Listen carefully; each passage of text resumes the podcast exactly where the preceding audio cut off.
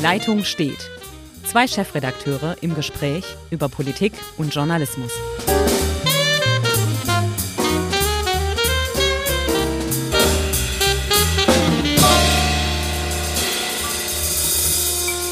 Herzlich willkommen zu einer neuen Folge von Die Leitung steht. Es ist der erste Podcast im neuen Jahr 2020. Allen Hörern und Hörerinnen nochmal schön ein frohes neues Jahr. Und dir auch, Uli Becker, Chefredakteur der SWP in Ulm. Ja, der Südwestpresse in Ulm, also ein frohes neues Jahr an alle Zuhörerinnen und Zuhörer. Äh, man ist ja schon fast ein bisschen aus der Übung. Wir haben Total. auch eine Weihnachtspause gemacht, wie sich das gehört. Also auch die großen TV-Formate machen ja auch alle Weihnachtspause. Ich bin da ganz bass erstaunt, wie lange das dauert. Aber wir sind natürlich wieder auf Sendung und ähm, wir wollen mal ein bisschen nach vorne gucken. Wobei ich denke, wir sollten heute starten mit einem Rückblick, denn ich muss ah. zugeben, ich habe die Wette verloren. Wir hatten ja unsere Standardwette, hält die Große Koalition 2019 ja oder nein? Und ich habe gesagt nein. Und du amüsierst dich jetzt mit einer schönen roten Flasche, sprich Rotwein für die SWP. Also erstmal muss ich ja sagen, äh, Spielschulden sind Ehrenschulden ja. und die hast du, Hendrik, natürlich sofort erfüllt, noch in 2019. Ähm, äh, also kurz vor Ende des Jahres hast du also diese Flasche Wein schon ähm, mir ja, übergeben. Ja, ja. Ich habe sie, sie ist noch ungeöffnet. Also ich werde sie auch nicht als ähm, als Einsatz wieder zurück in eine Wette geben. Das äh, tue ich natürlich nicht, sondern ich werde sie genießen. Und tatsächlich war ich innerhalb des Jahres so an der einen oder anderen Stelle dachte ich, huch, wird das noch was? Wird die Koalition halten? Ja, ich war Und da ich sehr glaube, optimistisch. So, ja, ich war optimistisch zu gewinnen, weil ich dachte, jetzt kracht es. Zum Beispiel mit Esken und Borjans, Walter Borjans. Aber irgendwie sind die Beharrungskräfte doch stärker, als man denkt. Naja, also meine Theorie ist ja immer, dass die Menschen dann doch ähm, die alternative Absturz nicht schätzen und bei Neuwahlen hätte es die SPD dann wahrscheinlich halbiert und die Hälfte der Abgeordneten hätte die Koffer backen müssen. Das ist natürlich schon ein großes und starkes Argument dafür, dass man lieber an der Macht festhält. Also diese ganz menschlichen und nicht politischen Faktoren spielen da natürlich auch eine Rolle. Wir so, hatten jetzt noch mal eben kurz dazu eine Karikatur von unserem Karikaturisten Heiko Sakurai. Äh, ganz, ganz großes Kino. Ähm Prinz Harry ist bei seiner Mutter, Queen Elizabeth und so weiter, alle stehen da rum und er sagt, oh, ich habe noch zwei äh, externe äh, Berater mitgebracht von der deutschen Labour Party. Äh, die nämlich sagen, ich will hier raus und dann doch lieber drin bleiben. Und es kommt rein Esken und Walter Borjans. Also wirklich ganz trefflich. Deshalb für die neue Wette 2020, ich sage diesmal, die Koalition hält. Ja, da halte ich ja nicht dagegen. Also da können wir, ich glaube auch, also äh, im September 2021 wären ja, hm. Ja. Äh, nominell und zum, zum normal vereinbarten Zeitpunkt nach vier Jahren Legislatur wären Neuwahlen oder würden Neuwahlen stattfinden. Ich zweifle nicht mehr daran, dass das hält. Äh, trotz aller Differenzen, die jetzt auftauchen, weil jetzt die Zeit einfach zu knapp wird, das alles noch umzuschmeißen und ähm, ich glaube, jetzt wird man durchhalten und versuchen, sich zu ähm, profilieren. Was aber auch heißt, weil man versucht, sich zu profilieren, wird politisch fast nichts mehr geschehen. Ich glaube nicht, dass noch viel passieren wird. Also wir sehen ja jetzt, Organspende ist morgen im Bundestag, ja. ähm, äh, übermorgen im Bundestag. Da wird es sicherlich noch einige Entscheidungen geben, aber ähm, andere Sachen werden nicht mehr passieren, sondern beide werden sich auf Kosten des Koalitionspartners versucht, äh, versuchen zu profilieren. Wir sehen das ja an Walter Beuerns und Eskens, die jetzt diese merkwürdige Steuer auf Wertzuwachs bei Immobilien versucht haben, in die Diskussion zu bringen. Und so wird es weitergehen. Also jeder versucht so irgendwie was in die Diskussion zu bringen, was ihm noch nutzt. Und so wird das dann bis September 21, also knapp anderthalb Jahre weitergehen oder gut anderthalb Jahre, die ich dann für verlorene Jahre halte. Aber wir brauchen eine neue Wette. Genau, und ich glaube, ich weiß schon, ich kann ja schon ein bisschen mich in deine Gehirnwindung hereinversetzen und so, dass du relativ sicher gewinnen kannst. Trotzdem bin ich bereit, die Wette anzunehmen. Ich schätze mal, du möchtest darüber wetten, wer Kanzlerkandidat der CDU-CSU wird. Ja, und ich würde wetten, es wird Annegret Kramp-Karrenbauer wird oder bleibt die äh, auf dieser Position die Favoritin für die Kanzlerkandidatur ähm, der CDU-CSU. ähm, die Palastrevolution von März mal angezettelt, eher ja, mit halbherzig. Markus Söder fordert Kabinettsumbildung, das hat ja auch alles eine gewisse Bedeutung. Ähm, also seine, seine Rufe, wir sind doch ein Paar, wo kein Papier dazwischen passt, da glaube ich nicht so ganz dran. Ähm, und es gibt natürlich noch so in der Hinterhand immer noch Jens Spahn, der durchaus auch sich vorstellen könnte, einen Armin Laschet, der in NRW abwartet und äh, sitzt und abwartet, was passiert. Und trotzdem glaube ich, weil man sich auf all diese Kandidaten nicht einigen kann, wird es am Ende, wenn man es gemein sagen will, der kleinste gemeinsame Nenner und der heißt Annegret Kramp-Karrenbauer in dieser Koalition.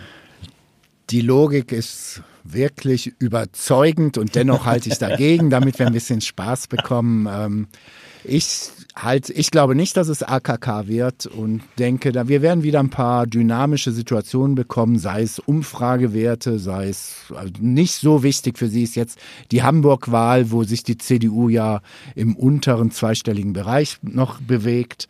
Ähm, ich glaube, die CDU wird sehr unruhig. Ich bin bei dir. Markus Söder wird es nicht sein.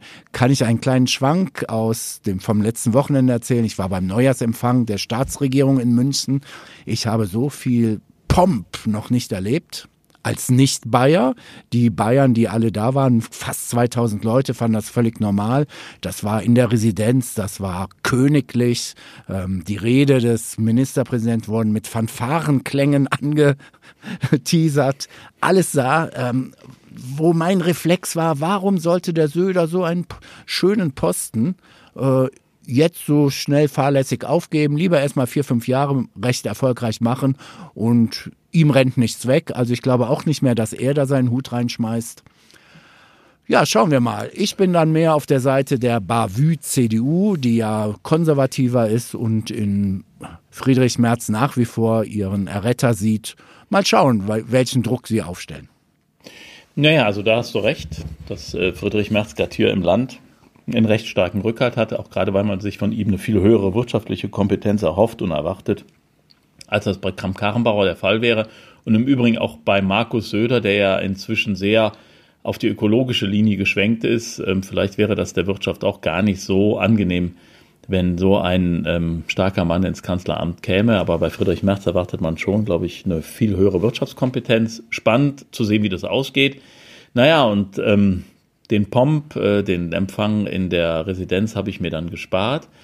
Aber ähm, den Pomp, den Bayern entwickelt, das ist natürlich das eine. Auf der anderen Seite will man halt mehr Bedeutung und ich ähm, habe mich mal mit äh, Diplomaten unterhalten aus Frankreich, die mir gesagt haben, also wir verstehen das gar nicht, warum die Bayern bei euch in der Politik so eine Bedeutung haben. Bei uns wäre das eine Provinz und bevor da einer dem Präsidenten irgendwie ans Bein pinkelt, ähm, den nehmen wir überhaupt gar nicht ernst, den bayerischen Ministerpräsidenten. Also vielleicht andere Welt wäre, halt. Nähere wegen neben dem Pomp und dem, dem Fürst in der Provinz ihm natürlich auch recht, wenn er mal eine, eine Bedeutung innerhalb Europas erlangen würde, die er nun als bayerischer Ministerpräsident nur in eingeschränktem Maße hat. Ja, aber wie gesagt, ihm rennt die Zeit nicht davon. Er ist jetzt recht jung in dieses Amt gekommen. Ähm, er kann ja mal schauen. Er hat ja auf dem letzten CDU-Parteitag äh, wirklich eine sehr, sehr gute Rede gehalten und hat die, sagen wir es mal so, die Herzen der Delegierten erreicht. Ähm, warum sollte ihm das in drei, vier Jahren nicht gelingen? Denn ähm, wie gesagt, ich halte dagegen, AKK wird es nicht und die CDU kommt in Probleme, in die die SPD jetzt seit längerem ist. Also schauen wir mal. Schauen wir mal, dann sehen wir es ja. Ich, wir werden ja im Herbst, ähm, da ist ja der Parteitag, der Kandidatenparteitag der CDU äh, geplant, der Union. Ähm, dann werden wir ja wissen, was ist und dann können wir die nächste Flasche Wein verteilen. Genau, und wir werden jedes Mal im Podcast jetzt abchecken, wo steht der Wein. Mehr bei dir oder bei mir? Der Wettencheck, genau. Kein Faktencheck, sondern ein Wettencheck. Prima. Kommen wir doch mal zu den Grünen. Wir haben jetzt gerade nur über die GroKo gesprochen. Die Grünen sind 40 Jahre alt geworden. Auch riesen, riesen PR, Riesenveranstaltung. Jede Zeitung hat mitgemacht. Ich nehme unsere auch nicht raus. Ähm, ja, was sagen wir denn zu 40 Jahren Grüne? Naja, wenn man ähm, sich anschaut, wo die Partei heute steht und, und würde den Wert, den sie vor 40 Jahren der Bevölkerung hatte, die Zustimmungswerte wie eine Aktie bewerten, muss man sagen, okay, eine absolute Erfolgsstory, den, den Wert dieser politischen Aktie vervielfacht und ähm, sind heute drauf und dran, die zweite Volkspartei neben der Union zu werden und ähm, die SPD in dieser Rolle weit, weit abzuhängen. Das zeigen im Moment alle Umfragen. Also muss man sagen, wenn, wenn man das so bewertet, ist es eine Erfolgsstory, weil sie einfach äh, mitten, mitten in dieser Bevölkerung angekommen sind. Über die Gründe kann man dann mal spekulieren, warum das so ist. Ja, ich würde gar nicht so sehr spekulieren. Ich habe eine, meine feste Überzeugung zum Beispiel ist, dass die SPD als alte Arbeiterpartei tatsächlich an eigenem Milieu verliert. Äh, die Leute anders ticken in Zeiten der Digitalisierung und dass es da den Grünen, ohne es vor 40 Jahren zu wissen, ist es jetzt einfach prima gelungen, ähm, Mitte, links in der Bevölkerung einfach ein moderneres Antlitz zu haben und auch tatsächlich in einigen Punkten auch flexibler und äh, weniger dogmatisch auf Probleme zu reagieren, äh, als es jetzt die SPD tut und vor allen Dingen mit dem neuen SPD-Spitzenteam Walter Borjans und Esken, ähm, die ja schon einen Schwenk nach links machen, ähm, wo dann auch viele, ja, nennen wir sie mal so, so eine links liberale bürgerliche Klientel sich sagt, ey Jungs, nö, so seid ihr auch nicht mehr wählbar, dann wähle ich die Grünen. Ja, ich glaube bei den Grünen, also der, der aktuelle Höhenflug rührt natürlich auch, das ist genau richtig gesagt, wir sind mal wieder einer Meinung, furchtbar, im neuen Jahr geht es weiter wie im alten, schrecklich.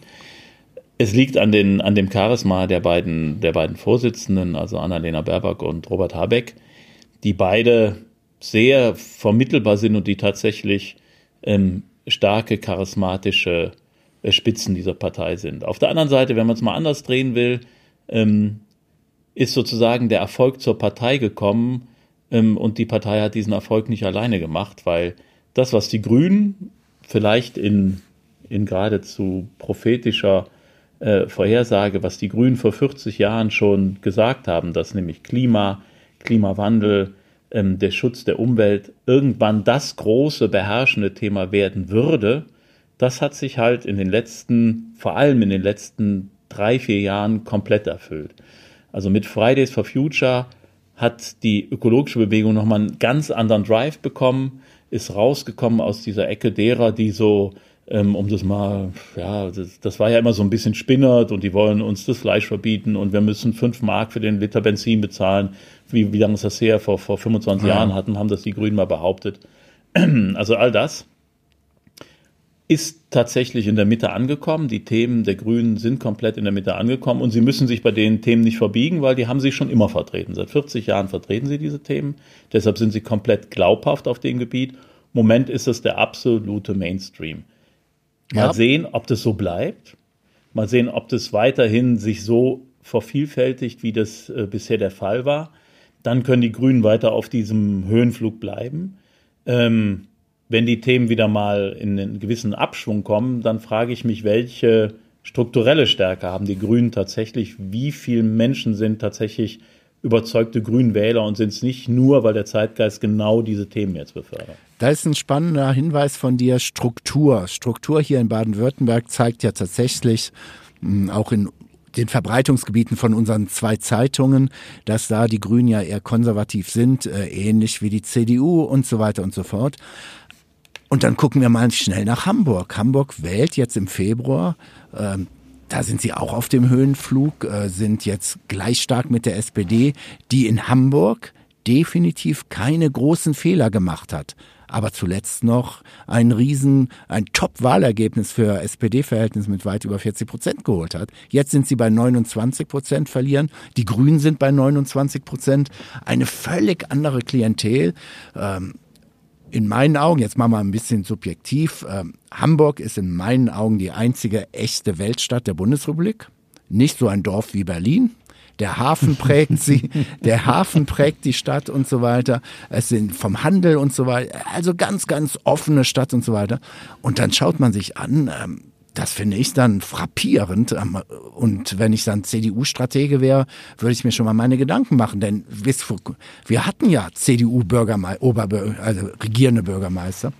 oder wie in Hamburg sagt, erster Bürgermeister äh, mit Ole von Beust und so weiter. Und jetzt äh, sind die bei 15 Prozent anbelangt.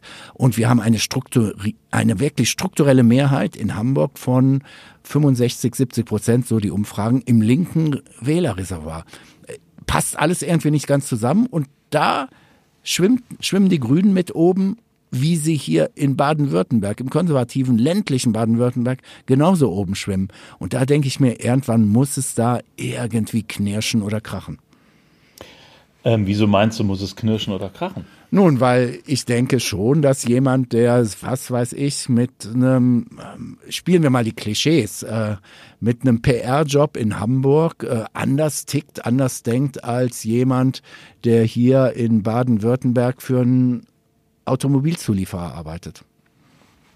Ja, aber also das widerspricht sich ja nicht unbedingt. Also warum sollten die, warum sollten die Grünen nicht in beiden, beiden Regionen oder in beiden, ähm, also warum sollten sie nicht beide Gruppen tatsächlich miteinander vereinen können? Also ich finde, da spricht gar nichts so dagegen. Also ich finde, der Höheflug der Grünen in den Städten verwundert mich ja gar nicht so sehr. Also die, die, die, die Stärke der, der, der Studenten, die in den Städten wohnen, die die Klientel. Äh, Hamburg war schon immer eine eher ähm, eine eher eine, Stadt, die eher SPD geprägt ja, war. Also mit einer sehr linken FDP ja. in den 60er, 70ern. Und äh, ähm, mit einem legendären Bürgermeister mal namens Helmut Schmidt. Ähm, nee, war der jemals Bürgermeister oder war nee. er nur Innensenator? Innensenator. Oh. Egal, kann ähm, passieren. Und von daher ähm, ist es halt so, dass, dass da eine Klientel schon immer da war, die eher Mitte links ist als, als Mitte rechts. Deshalb wundert, wundert mich das gar nicht. Und Hamburg, wenn man sich mal die, ähm, es gab unlängst mal neue Daten zur Klimaerwärmung äh, 2100 und da ist Hamburg im Grunde genommen weg. Also das gibt's dann nicht mehr. Also, oder, also, oder mehr umspült. Also es bleibt nicht mehr viel übrig. Das heißt, der Klimawandel betrifft natürlich solche Küstenstädte. Jetzt ist Hamburg keine Küstenstadt, aber küstennahe Städte in wesentlich stärkerem Maße, als das äh, woanders der Fall ist. Und da ist einfach, da verfangen die Themen der Grünen halt nochmal viel stärker als woanders. Deshalb würde ich gerne von Hamburg nach Stuttgart kommen und deshalb zunächst mal unseren Controllern die Chance geben, der Werbung ah, Raum zu greifen, dass wir mal kurz Werbung schießen und danach würde ich gerne zu Stuttgart und den Grünen kommen, denn da haben wir auch nochmal Gesprächsbedarf. Genau. Werbung. Bicicli. La bicicletta. Velocipede. Le vélo. Head feet. La bicicletta. Ovai bicycle. The bike. Bicyclette. Der Ruschgippel. Dein Fahrrad trägt viele Namen. Und dein Fahrrad hat Freunde. Bei den Fahrradprofis in Ravensburg und Biberach.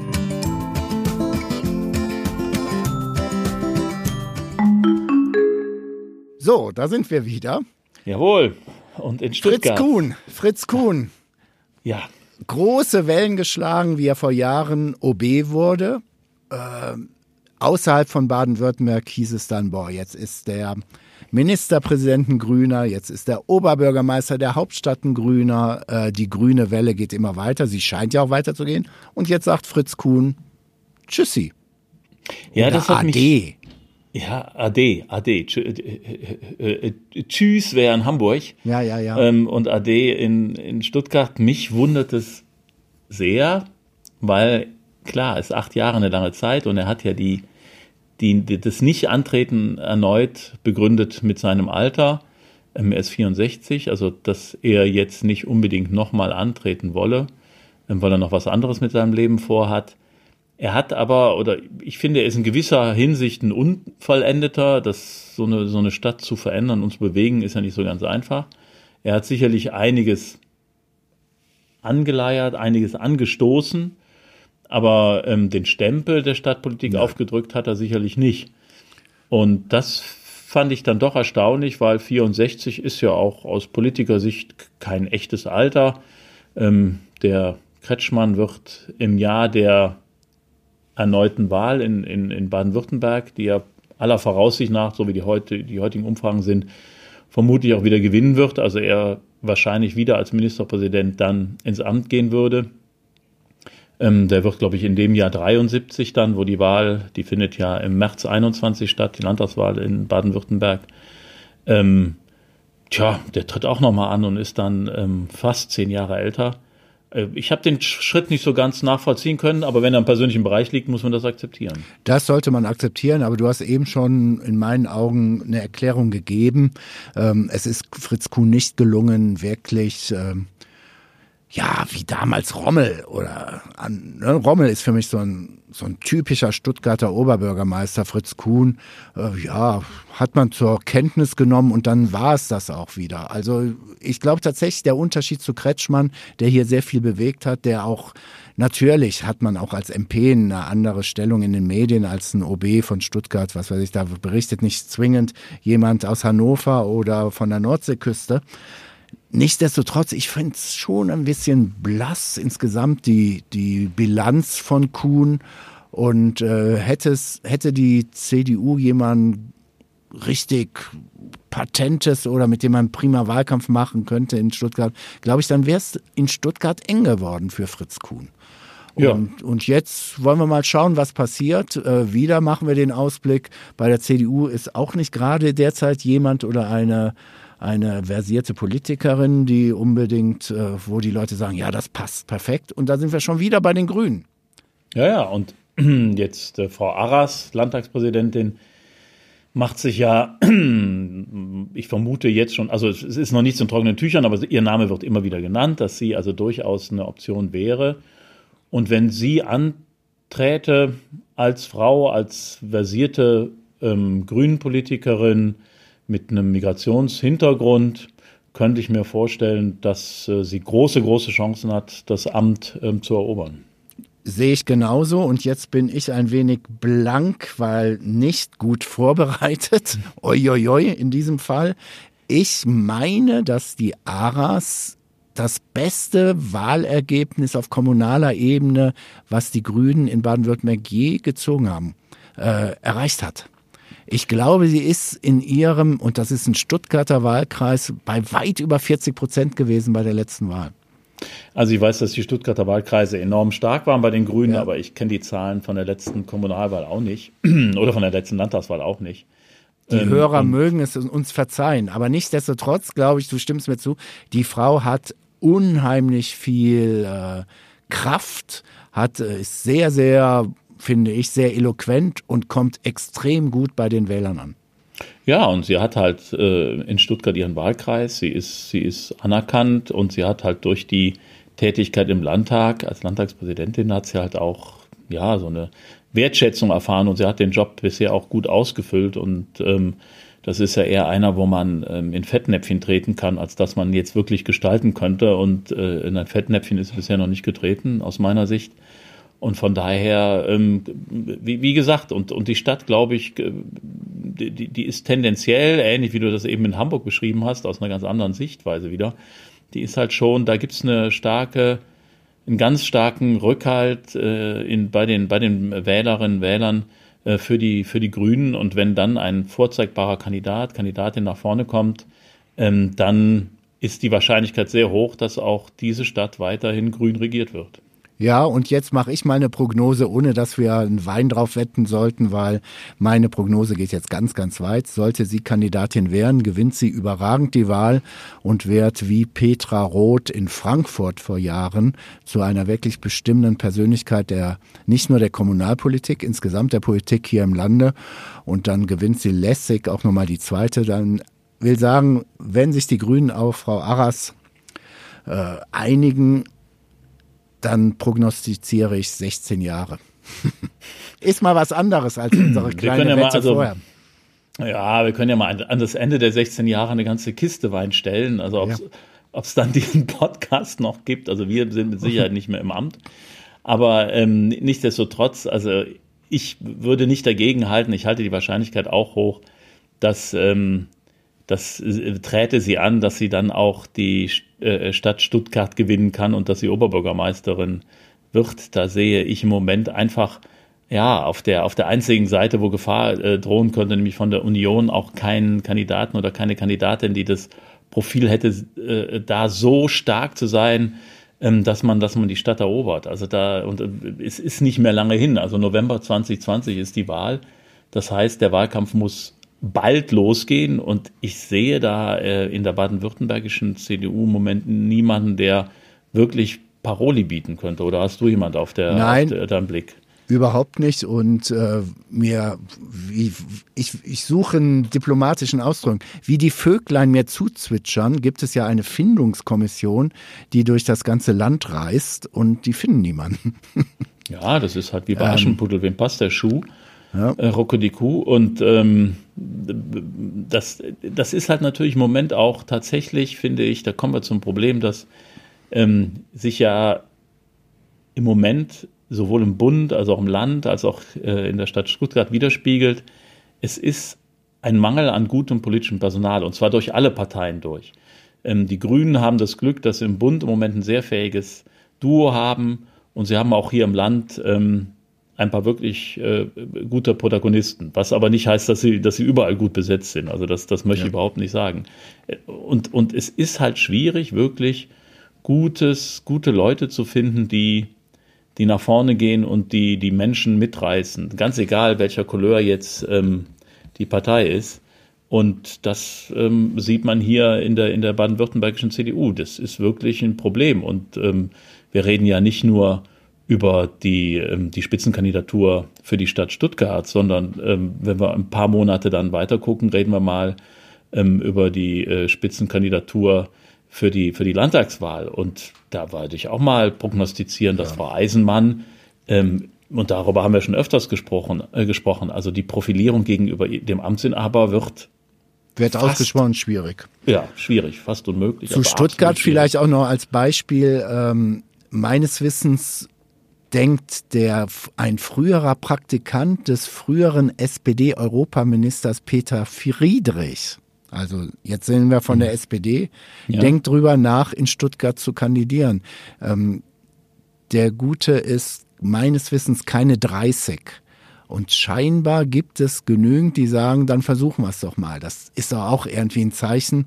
Nichts dagegen. Ich bin ja auch immer für manchen Versuch zu haben. Aber wir reden jetzt dann doch von der Landeshauptstadt und dann hat eine ehemals große Partei niemanden und dann kommt so ein junges, junger, talentierter Mann offensichtlich um die Ecke und sagt, ich versuch's da mal. Das ist so, also, so ein bisschen Kevin Kühnert auf Baden-Württembergisch. Ich, also, da kann ich gar nicht, also ich, ich, ich kenne den, den, den jungen Herrn wirklich überhaupt nicht. Ähm, aber es, es ist ja auch nichts Schlechtes, dass man, dass man mit, mit, mit jungen, aufstrebenden Kräften was versucht, nur wenn es aus der Not geboren ist. Also wenn man sozusagen sagt, wir finden einfach keinen anderen mehr, dann nehmen wir mal jemand aus der zweiten Reihe, der ähm, eventuell talentiert ist, aber von dem wir noch nicht wissen, ob es wirklich funktioniert. Das ist halt das, das, das Verheerende, dass man wirklich inzwischen anfängt zu suchen. Äh, und Stuttgart ist ja jetzt keine Kleinstadt äh, oder, oder kein, kein, kein abgelegener Ort, wo das Bürgermeisteramt nicht attraktiv wäre. Ganz im Gegenteil, das ist ja hochattraktiv und hat ja auch große und starke Politiker hervorgebracht aus dem Amt, ähm, dass das dann schwierig ist, Kandidaten überhaupt zu finden, spricht ja Bände für das, ja. was wir eben besprochen haben, dass die Kandidatenfindung und die überhaupt die, das, das Finden von profilierten Köpfen im Moment extrem schwierig ist. Deshalb hätte die Aras mit meiner These 16 Jahre ähm, doch eine wunderbare Perspektive auch in, mit einem nagelneuen Bahnhof. Denn dann könnte ja auch Stuttgart 21, kann man ja mal relativ optimistisch sein, könnte dann innerhalb dieser 16 Jahre auch mal fertig werden. Naja, also sie hätte die Möglichkeit, die Früchte dessen zu ernten, was über die letzten 20 Jahre in der Stadt, also mit Mühe und Not, äh, äh, zusammengebaut worden ist. Denn wenn, wenn der Bahnhof fertig ist und dann muss ähm, das Gelände darüber bebaut werden und dann gibt es eine echte Entwicklungschance für die Stadt, städtebaulich. Ähm, und diese Früchte würde sie ernten. Ähm, warum nicht? Es gibt sicher unangenehmere Jobs. Unangenehmere Jobs ist das nächste Stichwort und vielleicht unsere letzte Geschichte. Ich wäre dir dankbar, wenn wir dann doch kurz mal über den Nordirak sprechen würden. Ja. Ähm, jetzt mögen vielleicht manche hören, Baden-Württemberg, Nordirak, Bundespolitik, wo kommt ihr her, was macht ihr, alles durcheinander. Nein, wir haben eine Spendenaktion, die ist ja mittlerweile gut bekannt. Im vierten Jahr, wir, die Schwäbische Zeitung unterstützt zwei Flüchtlingslager, na, mittlerweile drei Flüchtlingslager im irakischen Norden, der ein Autonomiegebiet der Kurden ist. Und da muss ich wirklich sagen, aufgrund der Spannungen äh, zwischen den USA und Iran ähm, und den Wunsch einiger Iraker, teilweise auch der deutschen Politik, die Bundeswehrsoldaten da zurückzuziehen, das macht mir große Sorgen für unsere Flüchtlinge. Ja, absolut. Also die, ähm, dass, dass die Bundeswehr sich doch zurückziehen will, das ist ja so ähnlich wie, wie der Rückzug auch ähm, der Amerikaner aus dem, aus dem, äh, äh, aus dem äh, syrischen Teil, ja. also äh, dort, wo, wo Kurden in Syrien angesiedelt sind. Also man lässt die Kurden immer wieder alleine in ihrer Not, sich in der Region zu behaupten. Die sitzen nun wirklich zwischen allen Stühlen oftmals. Und vor allem haben sie für den Westen im Kampf gegen den IS eine überragende Rolle gespielt, haben ähm, wirklich mit, mit, ihren, mit ihren militärischen Kräften dafür gesorgt, dass der IS zurückgedrängt worden ist. Und nachdem der, äh, das sag mal, der Moor hat seine Pflicht, äh, Schuldigkeit getan, das ist natürlich heute politisch inkorrekt, also nachdem ja. sie ihre, ihre Schuldigkeit getan haben, lässt man sie wieder im Stich und alleine. Und das kann, das kann natürlich nicht sein. Das ist äh, also einfach auch unfair gegenüber diesen Menschen und vor allem ist es ähm, geostrategisch auch ja, kurz, es ist, kurzsichtig, es ist, weil es ist, ich glaube, man wird die Kurden noch weiterhin brauchen. Ja, so ist es. Und äh, klarer Widerspruch zum Beispiel zur aktuellen grünen Linie der Bundespolitik. Die sagen, wir müssen die Bundeswehr aus dem Irak herausziehen. Für die Hörer nochmal, die Bundeswehr hat knapp im, im Nordirak, halt im Kurdistan, etwa 100 Ausbilder stationiert, die die Peschmerga, die halt die Armee der Kurden darstellt, ausbildet. Ähm, mit ja, in Kriegstechnik, an modernen Geräten und so weiter. Und die Peschmerga haben den IS in Nordirak besiegt. Aber er ist noch da. Wenn wir jetzt also sagen, aus äh, übergeordneten Gründen ziehen wir unsere Bundeswehrsoldaten zurück, lassen wir die Peschmerga und die Kurden wieder alleine und der IS wird wieder dort stärker. Sprich, ein heute relativ stabiles, das muss man den Hörern hier immer wieder sagen. Der Nordirak unter kurdischer Autonomieregierung ist derzeit wirklich ein, eine stabile Region, wo man völlig problemlos und zwar auch gefährdungsfrei zwischen den Städten hin und her fahren kann und so weiter, sich in den Städten frei bewegen kann, etc. Nur, wenn jetzt die internationale Hilfe die Kurden im Nordirak genauso alleine lässt wie in Nordsyrien, das ist ein Geschenk an den IS, wie man sich an ihnen hätte nicht vorstellen können. Und dass dann aus Berlin dann sehr schnell auch von grüner Seite, die sonst immer sagen, oh danke, liebe Kurden, ihr habt die Jesiden gerettet und so weiter, dass dann einfach gesagt wird, okay, dann gehen die auch weg. Kurzfristigkeit äh, sagt Hallo, äh, Instabilität und äh, für die Menschen vor Ort ein dramatisches Zeichen. Naja, wir haben ja anhand der jüngsten Entwicklung gesehen, dass der Iran ja weiterhin versucht, den Irak für seine äh, äh, Zwecke ähm, einzunehmen und weiterhin da über vor allem äh, Milizen, die der Iran steuert, ähm, im, im, Irak ähm, Einfluss und Macht zu gewinnen. Und das heißt, es ist einfach auch abgesehen von den, von den Bundeswehrsoldaten, es ist einfach wichtig und wirklich ähm, für, die, für die Menschen da überlebenswichtig, dass die Bundeswehr und andere europäische ähm, europäische Einheiten da bleiben, damit eine gewisse Stabilisierung in der Region stattfindet und nicht wieder das komplette Chaos ausbricht. Ich glaube, da kann ich dir kurz noch eine andere Bewertung, da sehe ich die Iraner für gar nicht so relevant. Die Iraner brauchen eigentlich, jetzt erzähle ich mal so ein bisschen aus, der, aus dem Nähkästchen, ähm, wenn sie jetzt wieder mehr Sanktionen, oder wenn jetzt wieder mehr Sanktionen gegen den Iran verhängt werden, braucht der Iran ja irgendwelche Regionen in der Welt, wie man das Embargo umgehen kann. Und das gelingt über irakisch-Kurdistan hervorragend. Also da haben die Iraner kein großes Interesse an der Destabilisierung. Aber nochmal, die IS-Leute sind nach wie vor da. Die haben sich nur die Bärte abrasiert und sich Jeans angezogen. Und ja, also sobald also, da die militärische oder die, die polizeiliche Macht der Kurden eingeschränkt wird, besser kann es nicht laufen für den IS. Also ich gebe dir da vollkommen recht, da sind wir dann und da kann man auch nicht zwei Meinungen haben. Ich finde, man hat da eine Pflicht, weiter für Stabilität zu sorgen und vor allem sind die Bundeswehrsoldaten ja auch da nicht im Kampfeinsatz, sondern sie bilden ja nur aus, also sie unterstützen genau. sozusagen die, die Kräfte des Iraks, dass sie in die äh, Lage versetzt werden, sie selbst zu verteidigen, sich selbst zu wehren und für Ordnung im Land zu sorgen. Also das finde ich, ist auch ein Auftrag, der durchaus als humaner Auftrag bezeichnet genau. werden kann aus meiner Sicht. Das ist wieder ein gutes Schlusswort. also, Ähm, der erste Podcast des Jahres ist auch schon wieder Geschichte. Und die erste Wette ist auch auf dem Tisch. Wer weiß, also. ob noch andere Wetten hinzukommen. Wir werden, äh, wir werden sehen, was im Laufe des Jahres passiert. Es bleibt absolut spannend und ähm, ich kann nur allen Zuhörern und Zuhörern eine gute Woche wünschen. Das tue ich, ich schließe mich an und wir sprechen uns kommende Woche. Alles klar, bis dann, Hendrik. Tschüss. Jo, ciao, ciao.